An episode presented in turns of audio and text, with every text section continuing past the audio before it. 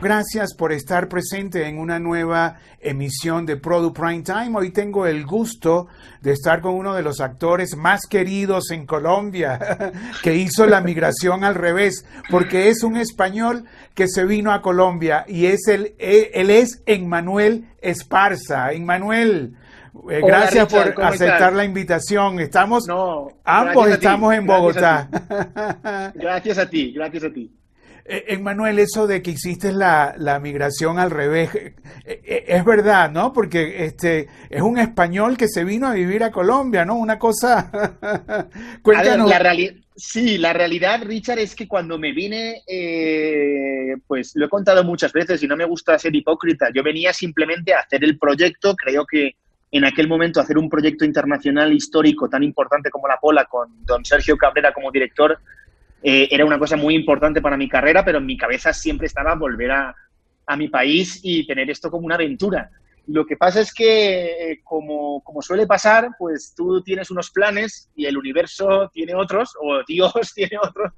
Y la verdad que el, el recibimiento de Colombia fue alucinante y tal, todo, al momento de acabar la pola, a los meses me estaban ofreciendo otro protagonista aquí, que fue la versión latinoamericana de Nip Tuck, de una serie de la, de la Warner muy famosa, de, los, de, de, dos cirujanos plásticos. Y a partir de esa segunda serie me di cuenta que, que mi camino eh, me estaba, algo me estaba diciendo que mi camino era por aquí. Y la verdad que, que, la relación con Colombia y con el público colombiano ha sido fantástica. O sea que muy feliz. Bueno, eh, debo decir que Emmanuel acaba de finalizar el, el, rol protagónico de La Reina de Indias, una serie de caracol para Netflix. Y, bueno, y antes hizo, eh, eh, eh, tienes un currículo casi una detrás de otra. Y además es, interesante porque la, la, primera vez que Emmanuel, pienso, si no corrígeme Emmanuel, que se familiarizó con el contenido colombiano fue con su participación en Yo Soy Bea, que fue el remake de Betty la Fea. Eh, eh, participó en la, en, la, en la versión española y el propio Fernando Gaitán, Fernando Gaitán, que en paz descanse, invitó a Emmanuel a venir a Colombia para participar en una, en una película. ¿Fue así, Emmanuel? Es muy bonita la historia, la verdad. Yo, yo nunca supe que, Sergio Cabrera y Fernando se habían sentado a ver mi casting eh, de la Pola, pero ya cuando llegué aquí me di cuenta que yo había estado eh, participando en la versión en la versión española de Betty la Fea y que el creador era, era Fernando Gaitán, evidentemente. Y la verdad que fue una especie como de, como de esas cosas que se cierra el círculo. He estado y estuve en su casa, en la casa de Fernando, el día del estreno de La Pola y lo comentamos y fue muy bonito recordarlo. Sí, muy bonito. El, el, te montaste en el ascensor, ¿no? Fernando Gaitán tenía un ascensor para ir a su a, su a, su escritorio, ¿no? Iba, a decir, iba, a decir a, iba a decir a su casa, pero yo diría su casoplón, porque era una casa alucinante. Sí, además llena, llena de velas, ¿no? Le gustaba. Bueno, era precioso. Pero eh, este eh, eh, la Pola fue hace 10 años, o sea que tienes ya una década prácticamente yendo y viniendo, pero ahora sí escogiste Bogotá como tu residencia, Emmanuel. Claro, la verdad, Richard, que hoy en día no es como hace 10 años, que cuando yo me vine, pues todo el mundo me decía que era una locura. Hoy en día puedes vivir en cualquier parte del mundo y digamos que la globalización a todos los niveles es algo súper, súper, lo, siente uno, ¿no? Siente que puede estar eh, viviendo en cualquier parte del mundo y te van a llamar para hacer un casting. El tema de las plataformas, de las redes sociales, todo se ha hecho muy pequeñito, ¿no? Entonces, el riesgo que yo tomé en aquel momento ahora mismo no es tanto y, más, eh, más que el hecho de decidir vivir aquí por algún tipo de razón de no estar en España, ha sido simplemente porque, porque es que me han tratado muy bien. O sea, la, realidad es que Colombia, los productores, los directores de casting, el público, siempre ha acogido todos los proyectos en los que he participado de, de una manera increíble. Pero hay que ser sinceros con uno mismo. O sea, yo estoy aquí viviendo en Colombia, pero ya he ido a México a trabajar. Eh, volví, volví a protagonizar en España después de muchos años, hace dos años, con el, el proyecto que se llamó Secretos de Estado, que era una serie de prime time de Telecinco alucinante. Con lo cual, lo que te quiero decir es que hoy en día creo que un actor puede elegir vivir en cualquier parte del mundo, pero tiene que tener la posibilidad de trabajar en cualquier mercado. Y creo que es una locura depender solamente de, un mercado y, eso es una cosa que ha ido cambiando con los años y que creo que los actores más jóvenes ya lo están entendiendo, que ya no pueden depender solamente de un mercado, tienen que tener eh, managers en diferentes países y poder trabajar en cualquier parte. Bueno, y ahora que hablas eh, de managers, debo decir que, que a Emmanuel lo representa a Claudia Flores Tobar, ¿no? Una gran manager con, que, que bueno, que, que, te cuida, ¿no? Y te, y te mueve por todo el mundo. Para mí es, Claudia es como si fuéramos, eh, somos un, lo que yo digo, ¿no? Creo que un actor y un manager lo que tienen que hacer es equipo. Y en el momento en el que no hay equipo, hay algo que no va a funcionar. Y Claudia y yo eh, tenemos la misma energía, la misma visión, eh, las mismas ganas de, no parar de crecer. Creo que, el tándem que hicimos hace nueve años eh, fue fantástico y yo la verdad que con ella de la mano eh, me voy a donde sea. Y creo que, no sé, ya te lo dirá ella en algún momento, pero, pero creo que, vamos a, llegar a hacer grandes cosas juntos. Lo, tenemos, lo tengo muy claro. Ahora, en, Manuel, una pregunta. La reina de Indias, este, que bueno, que todavía aquí en Colombia está por verse, pero dime, en el mundo entero, ¿qué, qué comentarios tienes? O sea, porque ha sido... Ajá, a ver, adelante. Richard, está haciendo algo, eh, la verdad, incluso yo te lo digo, o sea, estoy realmente, estoy gratamente sorprendido porque entiendo que en el catálogo de Netflix estamos compitiendo con series cortas, eh, con, de presupuestos mucho más altos de, de todo el mundo y, nosotros somos una serie de 60 capítulos con, con los eh, inconvenientes que tiene el sentarte a ver una serie de 60 capítulos, pero lo que yo jamás me podía imaginar era gente de todas las partes del planeta diciéndome que en cuatro días se habían hecho una maratón y se habían terminado la, la serie completa. Tenemos ya un, eh, tenemos como el top 8 de en México, en Argentina, en Brasil, y es muy complicado que una serie eh, de 60 capítulos se meta en el top 10 de, esos países con todo el catálogo que hay, con lo cual eh, la recepción ha sido alucinante y yo de corazón espero que cuando llegue a Colombia pues podamos disfrutar también del, del éxito de la Reina de Indias y el Conquistador. Bueno, cuando Emmanuel habló de que también había estado en México, me imagino que fue el Señor de los Cielos, ¿no? Que estuviste, eh, que estuviste también, ha participado. Bueno, el, currículo de, de Emmanuel es eh, eh, Señor de los Cielos, sitiados, sala de urgencias, venganza, fugitivos, mentiras, tierra de lobos, águila roja. La, bueno, pero Emmanuel y, y todo. Y, eso, ¿no? Pero siempre te buscan para papeles en español o has también este, eh, eh, hablado como un mexicano. Pues, a ver, te soy sincero, te soy sincero, porque el, tema de aquí de, lo de los acentos, yo ya he entendido lo complicado que es. Lo que pasa es que yo en Colombia eh, he tenido la suerte, como te dije, de venir con un proyecto en el cual hacía de español y que fue un auténtico bombazo, que fue la pola, ¿no? Entonces, digamos que el público me perdona hablar en, mi acento y les da igual, o sea, es como ya si el personaje está bien hecho, está bien construido, al final el público eso le da igual. Pero sí que es verdad que en México tienen, meten un poquito más ahí como la ficha de, no, tienes que hablar con mexicano por el acento, porque nosotros somos el acento neutro, lo cual me, me hace mucha gracia eso, porque, porque, aquí cada uno, cada uno habla con una melodía distinta y yo eso del acento neutro, la verdad que todavía no me lo creo mucho. Y de hecho, si tuviera que elegir un acento que fuera totalmente neutro, creo que el acento neutro sería el bogotano. El colombiano bogotano es el acento que menos, digamos que menos se mueve, que menos musicalidad tiene. Pero bueno, como es una cosa que es discutible, yo la verdad te reconozco que, que yo, eh, hablando con directores como por ejemplo Sergio Cabrera, una vez me dijo Sergio que lo del acento, eh, si tú construyes un personaje que funciona y que es creíble y que es real, en el segundo capítulo si tú tienes verdad, el público le va, le va a dar igual el acento que tengas. Y es una cosa que he comprobado con la experiencia, que todos los productores se vuelven locos con que el acento es que no es mexicano, es que no es español, es que es eh, colombiano, pero si tú haces un personaje creíble, de verdad, y que está bien construido, al público al tercer o cuarto capítulo le va a dar igual.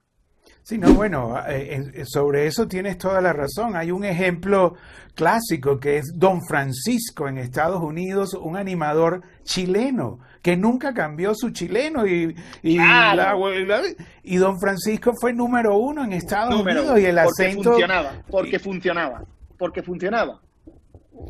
Oye, Emmanuel, y bueno, en pandemia, o sea, estás, porque aquí en Colombia, o sea, prohibieron salir, realmente la, el, confinamiento fue prácticamente obligado, bueno, no militarizado, pero digo como si fuera militar, pero dinos, ¿qué, ¿qué, estás haciendo? ¿Estás haciendo casting? ¿Qué? Cuéntanos tu pues vida en pandemia brevemente. Ajá.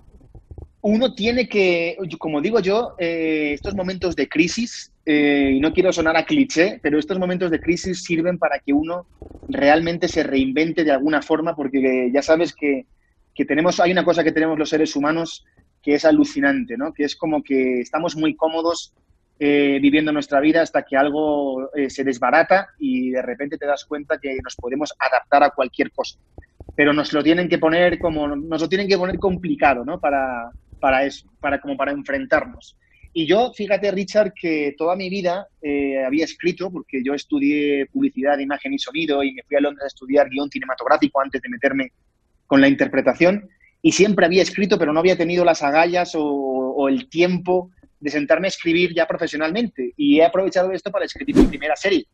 No. o sea, pero que nos estás dando una exclusiva, Emmanuel. Una exclusiva, una exclusiva. Lo que pasa es que no te puedo contar mucho, Richard. No te puedo contar mucho. No, bueno, pero. Tengo un par de contratos de un par de contratos de confidencialidad porque ya firmé con un productor, eh, un productor colombiano muy importante que se interesó por la serie. Y entonces ya tenemos armado todo en la presentación, el dossier, y, ya él se ha puesto a la tarea de presentarlo a diferentes plataformas. Y ojalá, Richard, te prometo que en cuanto esa serie se venda, yo te hago otra, hacemos otra entrevista para contarte de Bueno, eh, debo decir que Manuel, a quien no conoce, eh, o sea, nació en Valencia, España, ¿no? Una, una bella ciudad, el mercado que tienen, o sea, Creo que es uno de los más bellos de España, ¿no? no solo la belleza arquitectónica clásica, sino bueno, el contenido que hay allí se come pues como, la hostia. No, o sea, Richard, esto, esto sí que yo, a mí no me importa decirlo en las entrevistas, pero si en Valencia yo tuviera el mismo trabajo que hay en Madrid o en Bogotá o en México, yo jamás en mi vida habría salido de allí. Valencia se vive increíble, es una ciudad eh, pequeñita que da al mar, que tenemos la playa ahí a cinco minutos del centro de Valencia y con unas facilidades y una comodidad alucinante y como tú dices, se come increíble, increíble. Sí, bueno, la, la famosa naranja valenciana, la paella valenciana, ¿no? Además, este se come directamente desde la desde la paella, en la paella, ¿no? En la paella, en la paella. Yo he tenido he tenido muchos problemas cuando viajo por el, por el mundo, por proyectos, porque me quieren invitar a paellas y siempre digo, no, no, no, no, no, déjalo. Y me dicen, no, no, que sí, que la hacemos muy bien, como la paella valenciana. Y yo, mm, no, creo que no, creo que, que como la paella valenciana no. Y efectivamente somos un poco, somos un poco nazis los valencianos con el tema de la paella. Tiene que estar perfecta y con el dedito en la paella, si no, si no enseguida le ponemos pegas. Pero sí, la verdad que, que es una, una ciudad maravillosa para vivir.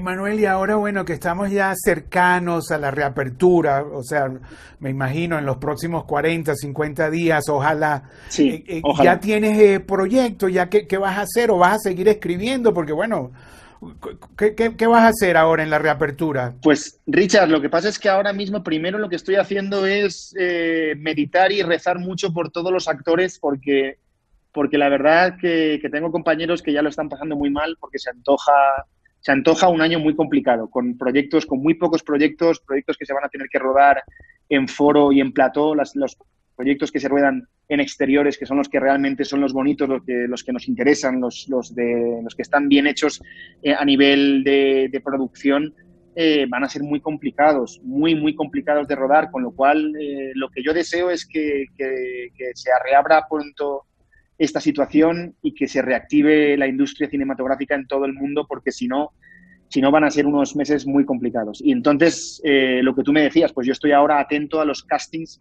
de los proyectos que se quiere grabar en, este mismo año, que yo lo veo, me antojo, creo que va a ser complicado, pero, pero habrá, que, habrá que trabajar. O sea, como todo en la vida, habrá que trabajar. Así que sí que se han hecho un par de castings, no te puedo decir de qué, pero, pero estoy esperando eh, que realmente pasen estos dos meses, como tú dices, y sepamos la situación real de cómo se va a poder grabar en, en este 2020 antes de que salga la, vacuna. Y, y Manuel, ¿estás listo para los protocolos, toda la, o sea, lo que, lo que uno cree que va a ser la distancia? ¿Cómo, No, es que no, yo creo, Richard, que esto, que no estamos listos. Creo que va a ser llegar al set y, ver al conductor y al que y al maquillaje con las mascarillas, con los guantes, y no, no sabemos realmente, realmente creo que, como bien dice la palabra, creo que va a ser una nueva normalidad, pero de normalidad no va a tener nada. Entonces, eh, con la mejor actitud y cuidándonos todos mucho, pero, pero la verdad es que no sé, o sea, ya me han pasado protocolos de cómo van a ser las grabaciones y las, los leo y me pongo a llorar, la verdad, me pongo a llorar. Pero habrá que arrancar, Richard, habrá que arrancar. Oye, Emmanuel, decían que antes de la, de la pandemia, o, o, algunos decían que era, era como una locura eh, el boom de la producción en España, en América Latina, y que de repente también parar la pelota o sea, eh, estar en la calma. ¿Cómo, ves tú eso? ¿Te ha, ayudado la pandemia un poco para... Bueno, ya vi que escribiste una serie o estás escribiendo, ¿no? No, la escribí, la escribí. La serie está terminada y ya la estamos presentando. O sea, por lo menos es lo que te digo, que dentro de una crisis eh, mundial, pues uno tiene que, que aprovechar de la cualquier manera, inventarse lo que sea, que es lo que me ha tocado a mí.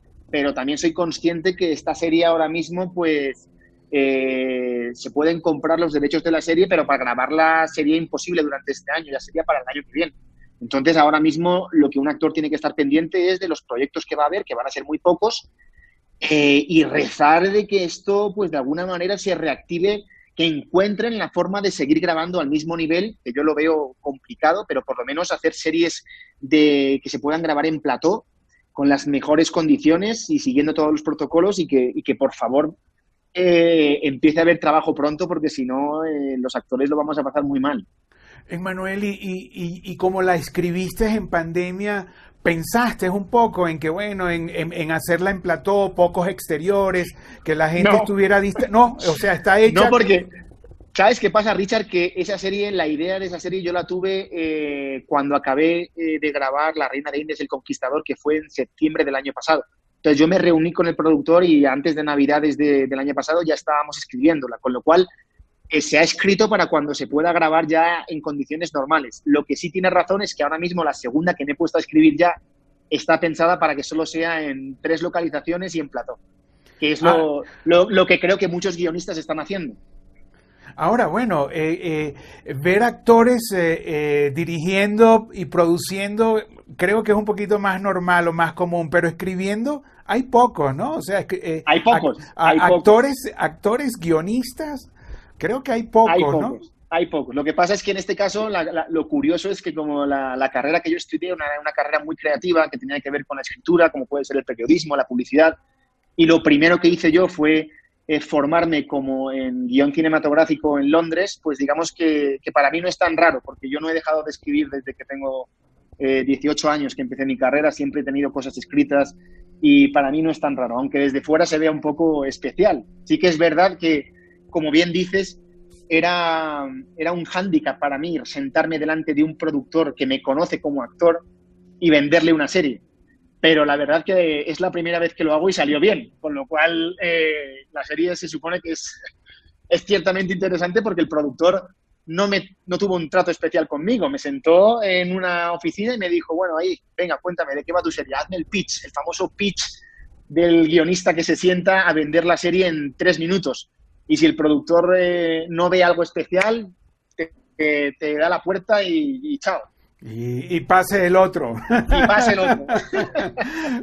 Oye, Emmanuel, y una pregunta. ¿Y tú y, y estás allí, tú como persona, te escribiste un personaje tú mismo? A ver, Richard, eh, me gustaría que como generador de contenidos, si sigo escribiendo, pues no siempre fuera así. Pero en mi primera serie tiene que haber uno de los personajes principales, tiene que ser escrito para mí. Hombre, porque si no va a haber trabajo, me lo tendré que escribir yo, por lo menos, ¿no? ¿Y sería para hacerla dónde? ¿En ambos continentes? ¿América y Europa? Eh, no, tiene, tiene tres, porque eh, tal como hablé con el productor eh, el productor que, con el que he firmado el acuerdo, él me pidió que hiciera una serie que fuera no en pequeñito, sino a lo grande. Entonces, las tres localizaciones principales son Madrid, Bogotá y Las Vegas. Son tres ah, países. Qué bien, qué bien. Bueno, eh, bueno, ¿qué más, Emmanuel, que puedes compartir con nosotros así en esta breve conversación? De, y, y la verdad que te lo agradezco, muy, muy agradable, ¿no? Eh, guionista, actor, este, migrante al pues, revés. ¿Qué te puedo? A ver, lo que más me interesa contarte para que la gente eh, de verdad siga, siga viendo el proyecto es que La Reina de Indias y el Conquistador, pues es una serie que está basada en dos personajes reales de la historia colombiana, como son Pedro de Heredia y la India Catalina, que Pedro de Heredia, pues como supongo que la gente que ha estudiado historia sabrá, es el fundador de Cartagena de Indias. Pero la peculiaridad que tiene esta serie es que se ha alejado un poco del rigor histórico de las series que Caracol estaba haciendo de época. Y lo que hemos contado es una especie como de cuento de hadas del príncipe y la princesa, una historia de amor y de venganza maravillosa. Y por eso creo que, que está teniendo tanto éxito, ¿no? Porque creo que fue un acierto eh, desvincularnos un poco de las series con un rigor histórico tan, tan claro y hacer una, historia de amor para que la familia entera se siente a verla y la disfrute. Así que animo y invito a todo el mundo que, que, se sienten a darle la oportunidad de ver los tres, cuatro primeros capítulos y si te engancha ya te vas a ver los 60 de golpe, que es lo que, lo que nos está diciendo toda la gente de todo el mundo, ¿no? Que hay gente que desde realmente se ha visto la serie en tres días, Richard, que es una auténtica locura. O sea, me imagino acostarte a las 5 de la mañana porque si no 60 capítulos no, no, no haces otra cosa que ver la, que ver la serie. No, y bueno, y Caracol está produciendo muy bien, la verdad. muy bien, muy bien. Eh, o sea, un nivel internacional. Y, y en Manuel, o sea, una de las propagandas de Colombia eh, de, turismo antes de la pandemia era que uno de los peligros de venir a Colombia era que uno quería quedarse aquí. Si yo te preguntase, ¿qué te atrajo, de qué te enamoró de Colombia, Manuel? Yo creo que la gente, hay una cosa que me pasó a mí con la gente que que es muy complicado que pase para un, para un extranjero. Y sobre todo eh, en mi profesión, donde siempre pues hay gente que va a decir, ah, no, este es extranjero, que él está, ¿por qué está protagonizando otra vez? Etcétera, etcétera. O sea, es normal. Yo lo, yo lo veo lógico porque, porque se supone que los actores tenemos que trabajar en nuestro mercado, pero eso ya cambió hace muchos años. Y una de las, de las pruebas es que, que yo, eh, después de hacer la pola, pues me fueron ofreciendo un proyecto tras otro hasta que me di cuenta que no tenía ningún sentido irme de, irme de Bogotá. O sea, yo lo que quería era eh, poder trabajar de protagonista en México, poder trabajar de protagonista en España y, por supuesto, seguir mi carrera en Bogotá y, lo conseguí. Pero siempre voy a reconocer que el hecho de haber protagonizado en México o de haber em, vuelto a España para hacer un protagonista de un prime time ha sido por mi carrera en Colombia. Eso yo no lo puedo negar. O sea, el hecho de haber protagonizado tantos proyectos en, Colombia, llegó un momento en que empezó a hacer eco en el, en el mercado latinoamericano y español, y entonces ahora pues eh, puedo protagonizar en los tres mercados, lo cual es algo de que me siento muy orgulloso. Qué bonita historia, Emmanuel, la verdad. Eh, linda tu, linda tu historia de cómo comenzaste y bueno, y la energía que emanas, ¿no? Que inclusive, aunque estamos electrónicamente hablando, se nota, ¿no? el la fuerza que tienes. Bueno, mi querido Emmanuel, este, te deseo todo lo mejor. Espero ir a la alfombra roja de esas, de, las dos series que, que, has escrito, ¿no? Una, bueno, ya veo que está hasta firmada y la otra hecha está en proceso, está en proceso, está en proceso. Pero, pero si la primera eh, en el momento en el que alguien, alguna plataforma la firme, eh, yo hablo con Claudia y ya te cuento en primicia todo acerca de la serie. Por supuesto, eh, ojalá, ojalá se lleve a cabo y estás invitado. Nos tomaremos un vino para celebrarla. Un, vino valenciano. Por ejemplo. Bueno, bueno, ahí no, ahí yo prefiero un Rioja, la verdad. Seamos sinceros, yo prefiero un Rioja. ella valenciana y vino Rioja. bueno, muy español, ¿no? Y, y, y, y, la comida eh, bogotana, ¿hay algo en especial que te gusta? Porque bueno, a ver, eh, ajiaco. Sí, el ajiaco, el ajiaco. Me quedo con un buen ajiaco, es el plato que a mí me enamoró de Colombia, pero ten en cuenta que es que yo vengo de una de la dieta mediterránea que es absolutamente fabulosa. Entonces, eh, a mí la comida en España es una de las cosas que más echo de menos siempre. Pero, pero la verdad que el ajiaco colombiano es uno de mis platos preferidos, se ha convertido en uno de mis platos preferidos. No, y bueno, y, Bogotá en, todo lo que es eh, gastronomía también, o sea, aquí se consigue de todo, con gente, de todo, de todo, chef, claro. Chef jóvenes con restaurantes. No, eh, sí, sí. Uno, como digo yo siempre, uno si tiene, si te quieres gastar, si te puedes gastar el dinero, aquí encuentras lo que quieras.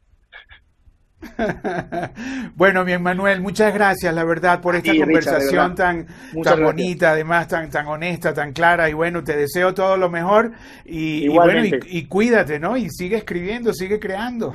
muchas gracias, Richard. Estamos en contacto. Un beso. Chao. Bueno, y nosotros, bueno, seguimos eh, visitando a los protagonistas de nuestra industria casa a casa, como el caso del actor, escritor, Manuel Esparza.